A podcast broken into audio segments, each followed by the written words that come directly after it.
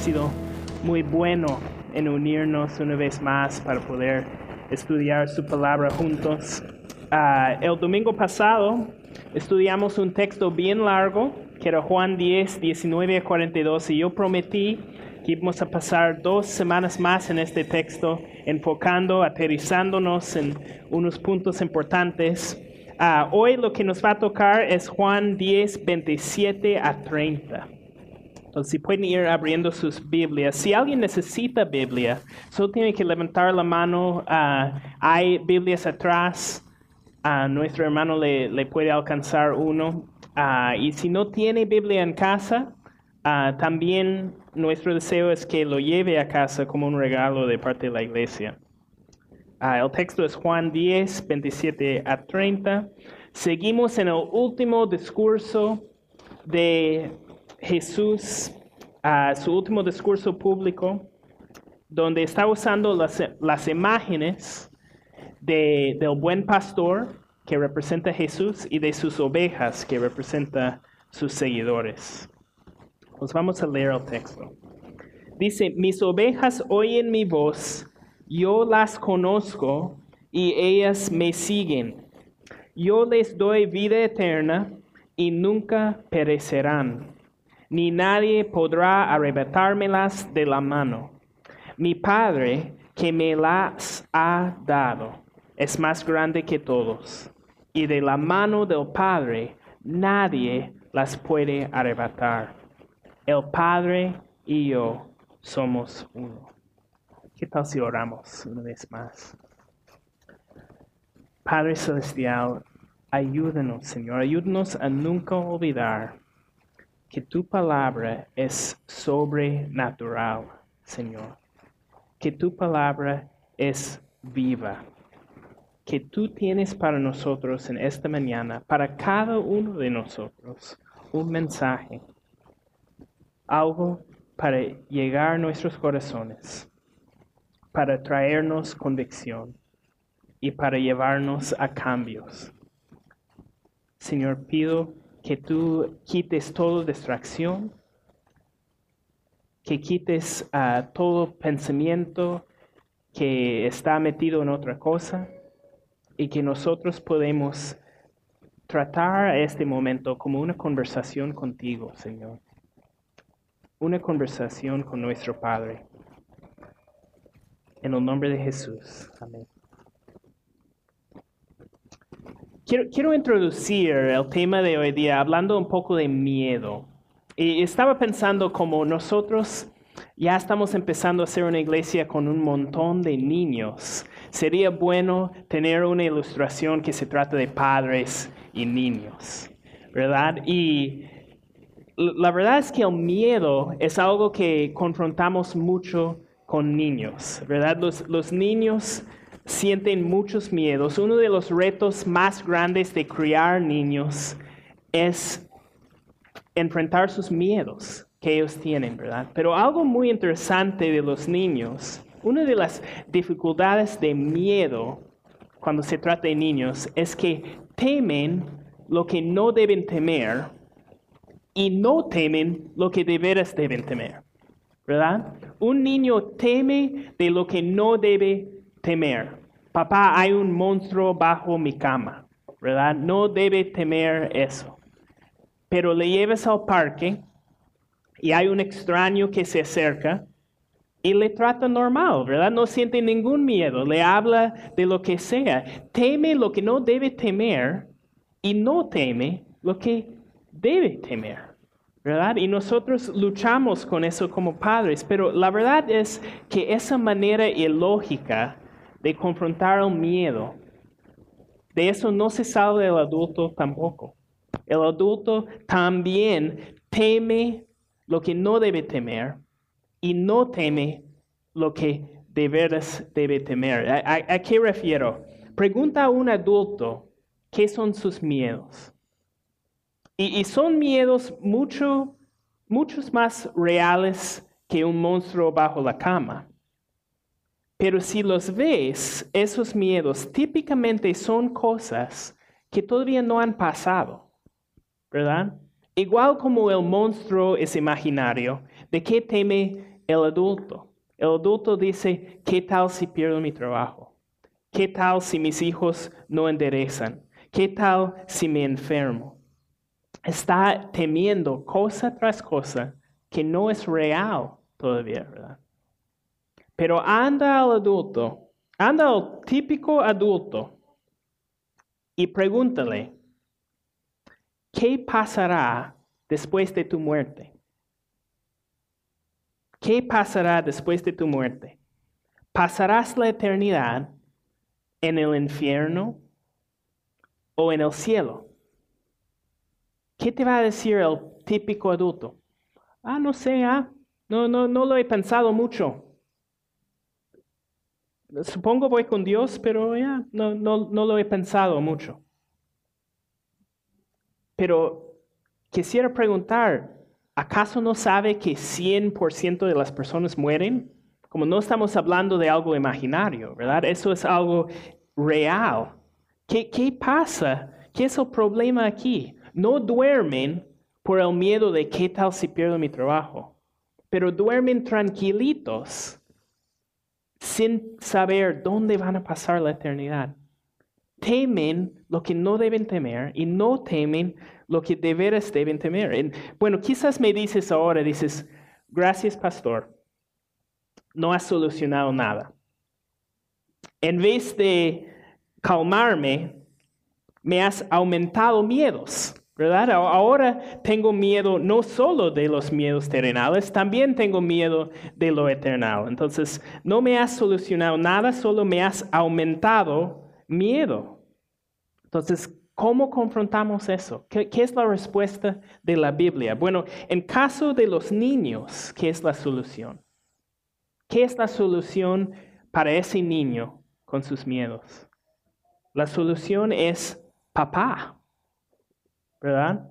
La solución de ese niño es papá. Papá puede protegerme tanto de los monstruos bajo la cama como el extraño en el parque, ¿verdad? El hijo tranquiliza cuando ve las fuerzas de papá. Y eso es el mensaje de nuestro texto de hoy.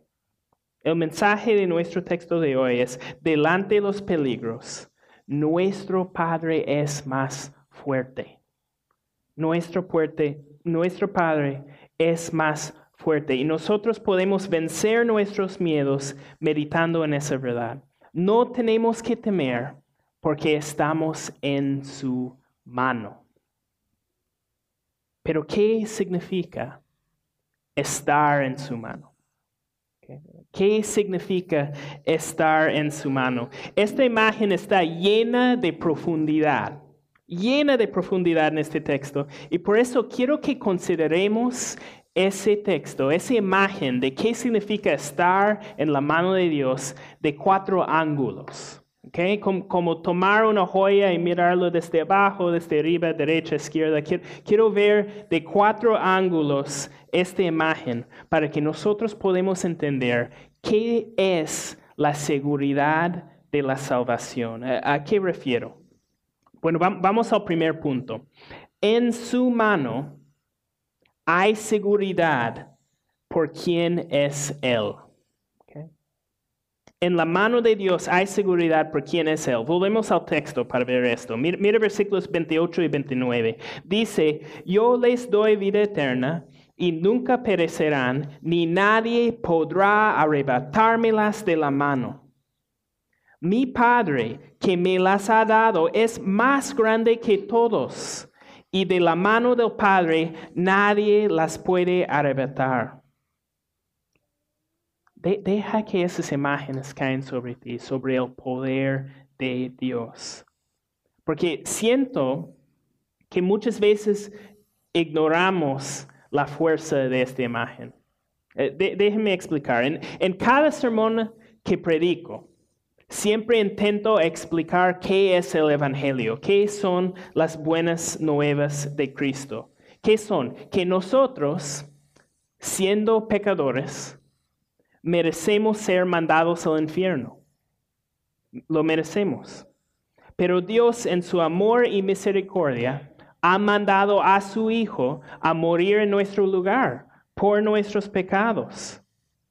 Y por medio de su resurrección demuestra que ese sacrificio es suficiente para pagar por mí. Y por para los que creen en Él recibirán vida eterna. Eso es el Evangelio. No parece algo tan complicado. La Biblia enseña que es algo que un niño puede entender. Pero, ¿por qué?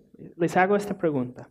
¿Por qué vez tras vez me voy a acercar a alguien que dice, sí, confío en Jesús como mi Salvador? Sí, deseo seguir a Él. Y pregunto, entonces, ¿estás listo para bautizarte? Y dicen, "Uh, no sé, ah, no sé.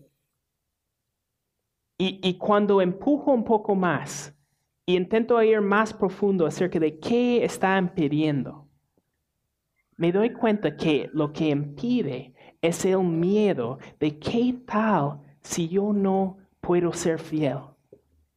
¿Qué tal si llega el día en que resbalo y lo dejo? Qué vergüenza para mí, qué vergüenza para Dios, qué vergüenza para mi familia. Yo quiero esperar hasta que un día yo esté más fuerte. ¿Verdad? Cuando yo esté más fuerte en mi fe, ahí estoy listo para bautizarme. ¿Qué, qué es el problema con eso? ¿Qué es el problema? ¿Qué, qué están diciendo? Están diciendo, yo no tengo confianza que yo tengo la fuerza para llegar al final. Yo siento que yo no tengo la fuerza en mí para llegar al final como un seguidor de Jesús. ¿Qué es el problema con eso? ¿Qué, dice el texto? Ustedes nunca perecerán porque ustedes son fuertes. No, ¿verdad? Ustedes nunca perecerán porque están en su mano. En su mano. ¿Tienes miedo que no seas suficiente fiel para seguir a Jesús?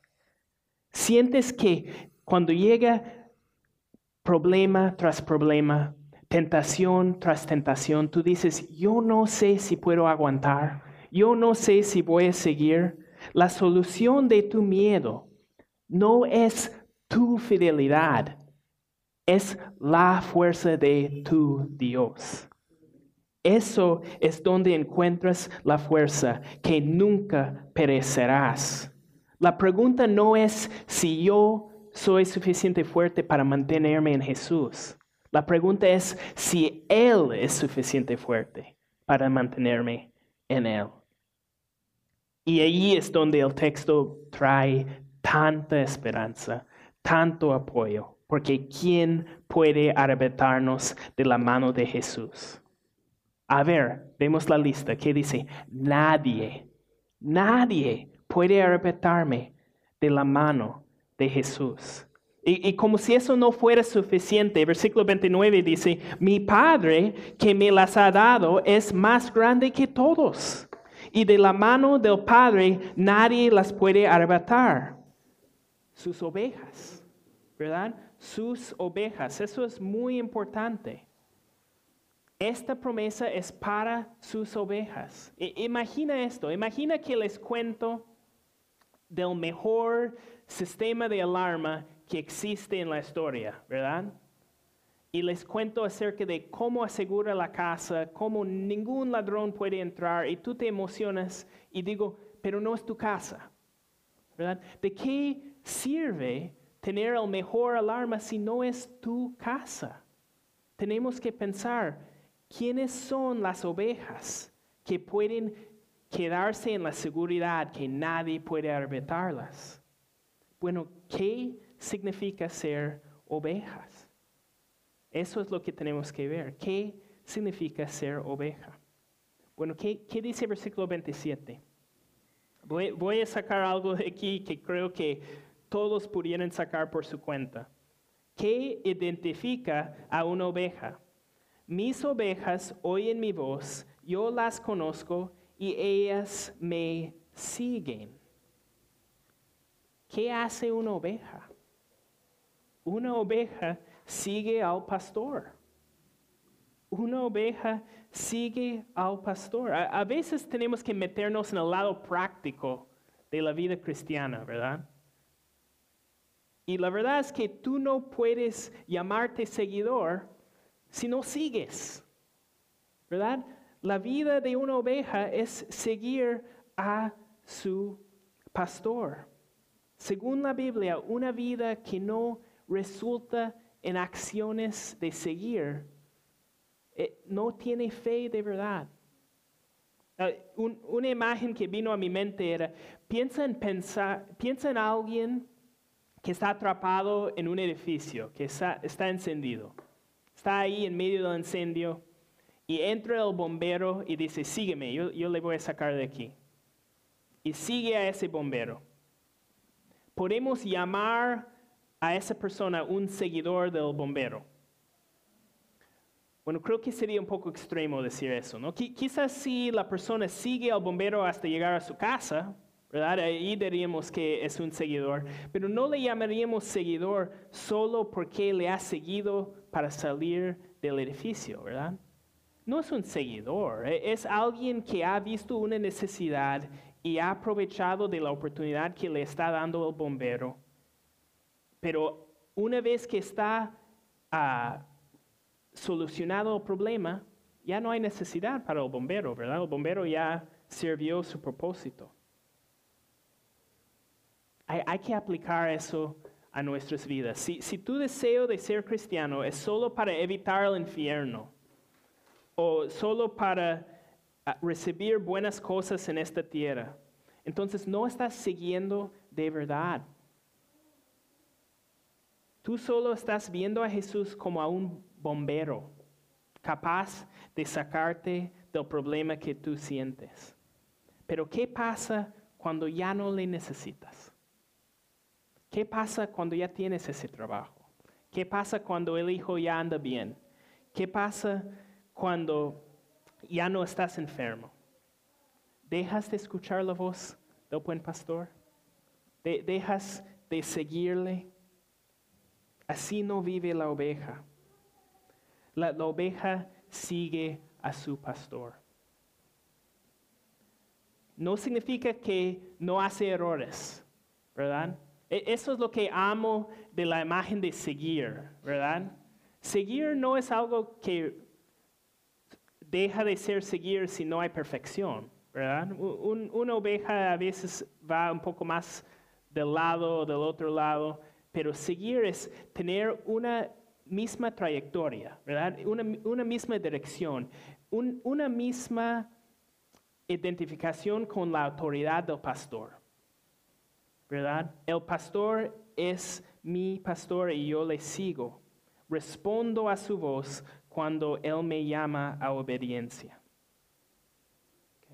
Pero quiero aclarar algo muy, pero muy importante aquí. Tú no obedeces para convertirte en oveja. Obedeces porque ya eres oveja. Eso es muy importante para entender. Tú no obedeces para convertirte en oveja, obedeces porque ya eres oveja. eso puede ser algo muy complicado para entender, pero encontré un texto que creo que nos ayuda un montón.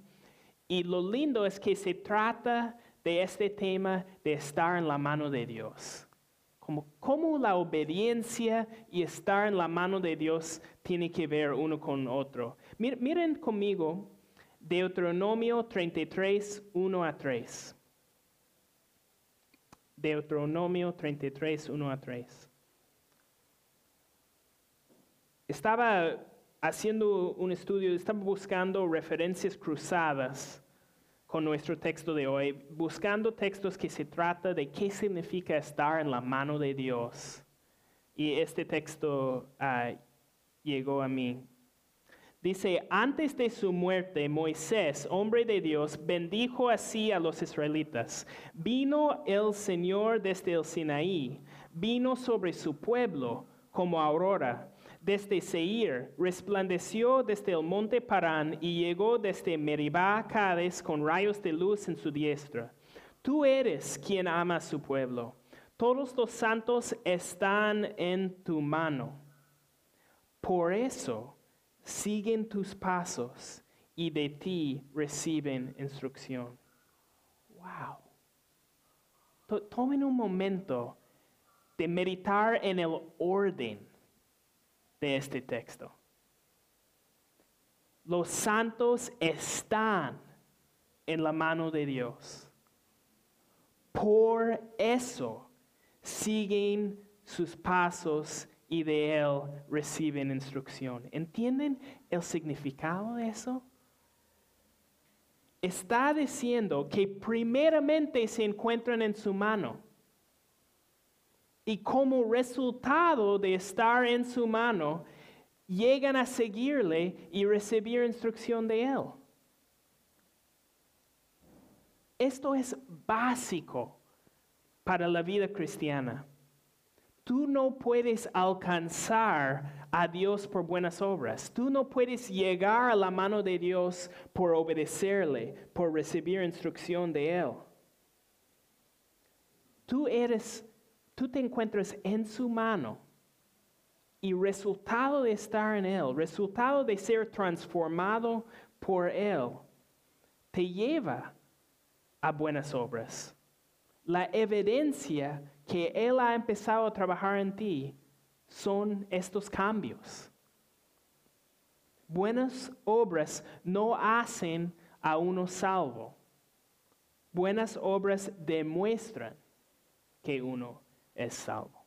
Es una diferencia muy importante. Enfóquense en ese texto. Los santos están en tu mano. Por eso siguen tus pasos y de ti reciben instrucción. Dice por eso, no dice por qué. ¿Verdad? ¿Ven cuánta diferencia habrá si dijeron los santos están en tu mano, por qué siguen tus pasos? Ahí sería causa, ¿verdad? Sería yo sigo tus pasos y llego a tu mano.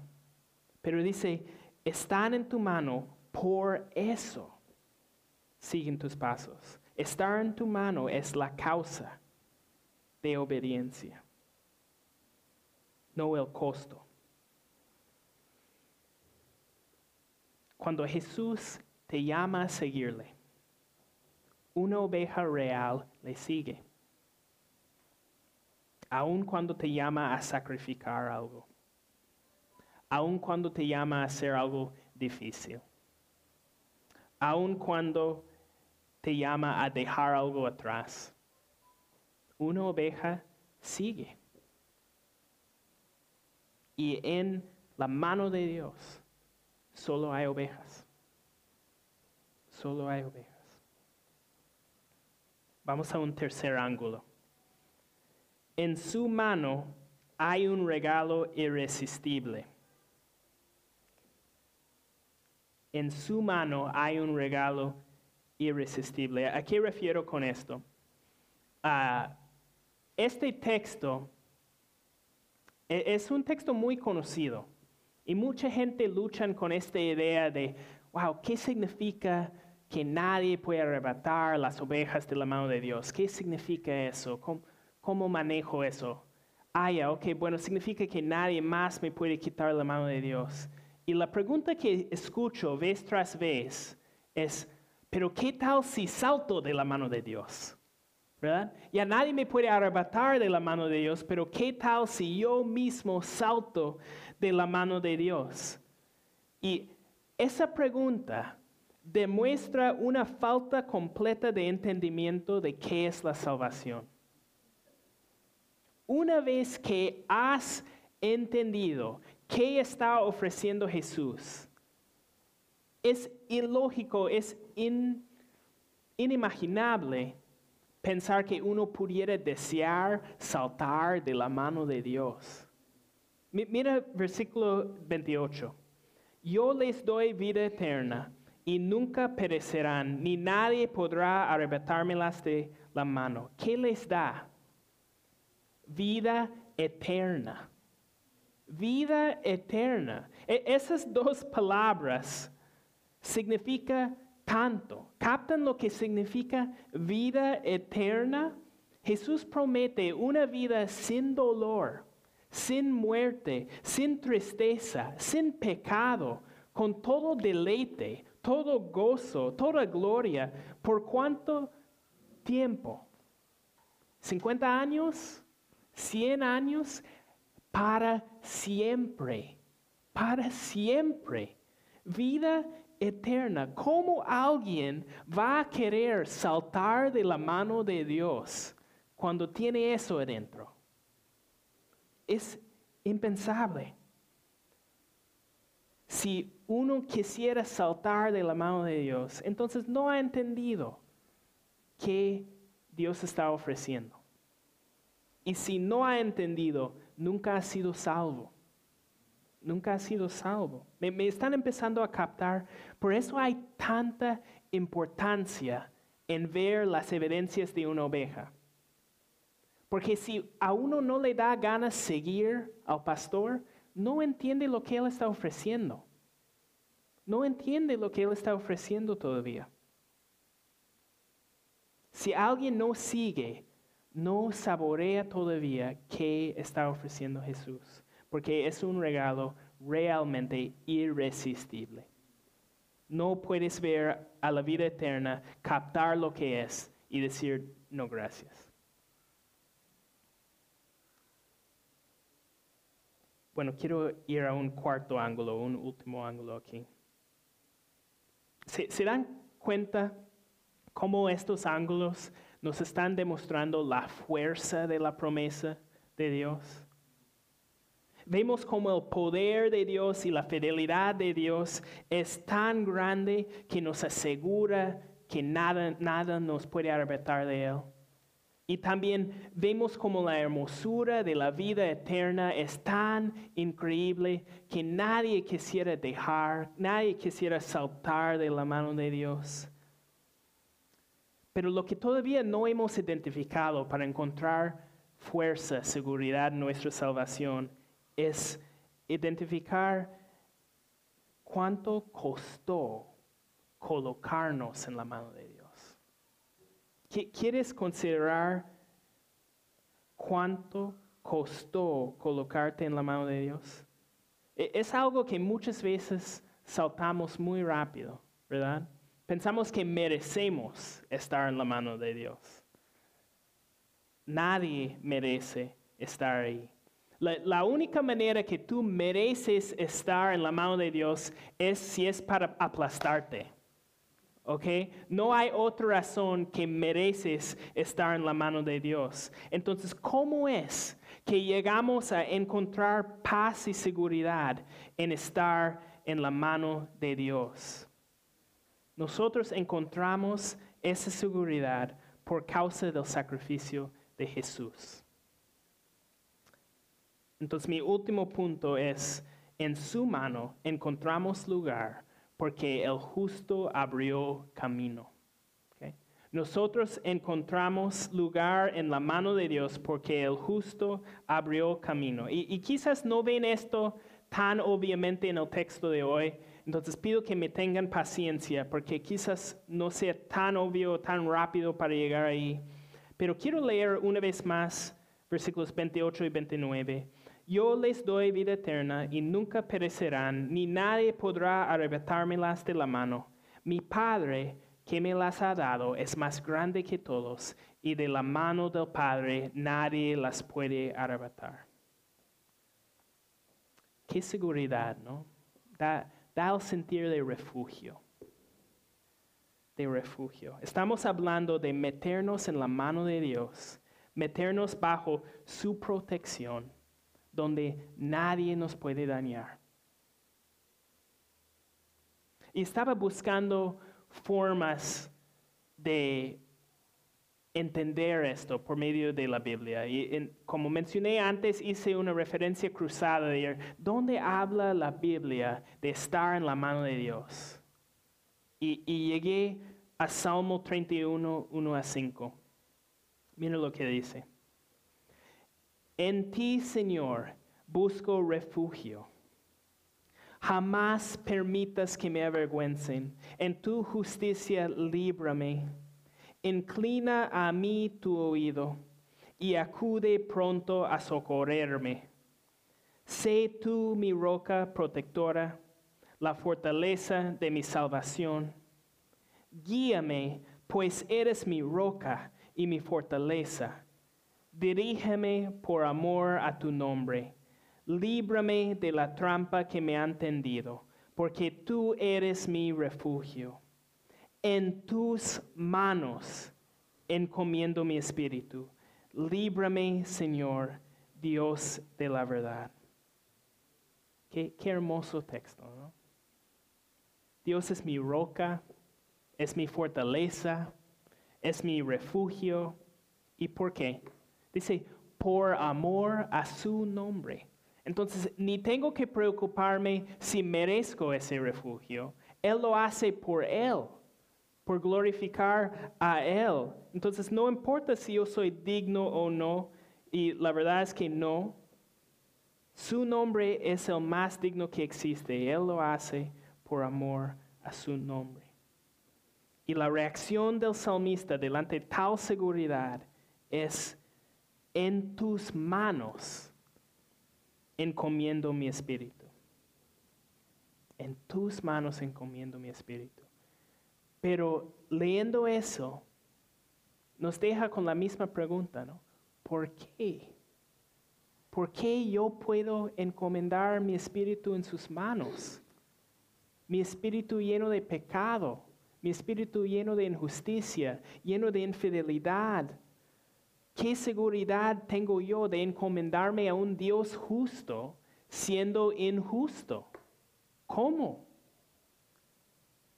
Bueno, esto es lo que me tocó esta semana con, con tanta fuerza. ¿Suena familiar esa última frase? En tus manos encomiendo mi espíritu. ¿Suena familiar? Viene de los últimos momentos de Jesús. Él repita esta frase. Mira Lucas 23, 44 a 46. Desde el mediodía y hasta la media tarde, toda la tierra quedó sumida en la oscuridad, pues el sol se ocultó y la cortina del santuario del templo se rasgó en dos. Entonces Jesús exclamó con fuerza, Padre, en tus manos encomiendo mi espíritu, y al decir esto, expiró. Nosotros podemos encomendar nuestros espíritus en las manos de Dios, aun siendo injusto, porque nosotros encomendamos nuestros espíritus por medio de Jesús. Jesús lo hizo para nosotros. Cuando yo digo a mi Dios, encomiendo mi espíritu en tus manos, Él ve la justicia de Jesús. En ese momento en la cruz, yo recibí la justicia, yo recibí la recompensa junto con Jesús. Cuando Jesús dice, encomiendo mi espíritu, está diciendo también, encomiendo el espíritu de Matt por medio de Él, la mano de Dios ya es un lugar seguro otra vez. Amén. Entonces, ¿qué, es el punto de este texto? ¿Cómo, lo resumo?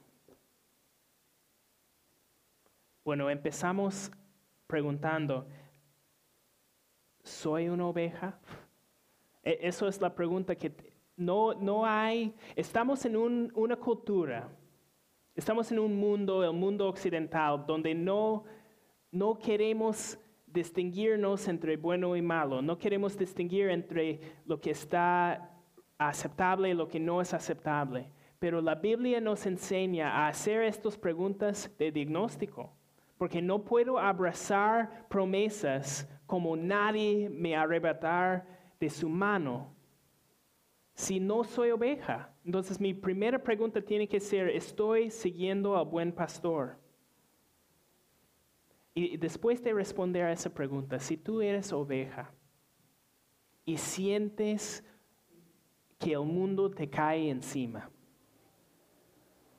y sientes que el mundo te jala y dice, hay otra forma, hay otra manera, esto de seguir a Jesús es una pérdida de tiempo y sientes la tensión de cómo el, el pecado te arrastra, la respuesta de Dios para ti es, nadie las puede arrebatar de mi mano. Dice, nunca perecerán. No dice solo hoy no vas a perecer, nunca. Él asegura desde hoy hasta el final que te va a mantener, te va a asegurar. Ah, vamos a tener un tiempo ahora para cantar, ah, para dar la oportunidad de meditar en lo que esto significa para cada uno de nosotros. Co- como dije, cuando lo vemos de diferentes ángulos, hay diferentes cosas para cada uno de nosotros. Ah, no sé cuál es el mensaje que Dios tiene para ti esta mañana. Quizás el mensaje es de reaccionar, de decir, sí, soy oveja, pero me he desviado un montón. Tengo que volver a seguir a mi pastor. O quizás el mensaje es, me doy cuenta, nunca he sido oveja. Nunca he sido oveja. El mensaje de Jesús ahí es, yo morí en la cruz para que tú pudieras encontrar seguridad en mi Padre. O quizás para ti lo que necesitas saber es, necesitas la voz de tu Padre diciendo, vamos a llegar, vamos a llegar. Entonces, lo que sea el mensaje que Dios tiene para ti, tomamos un momento ahora a meditar en eso y alabar su nombre.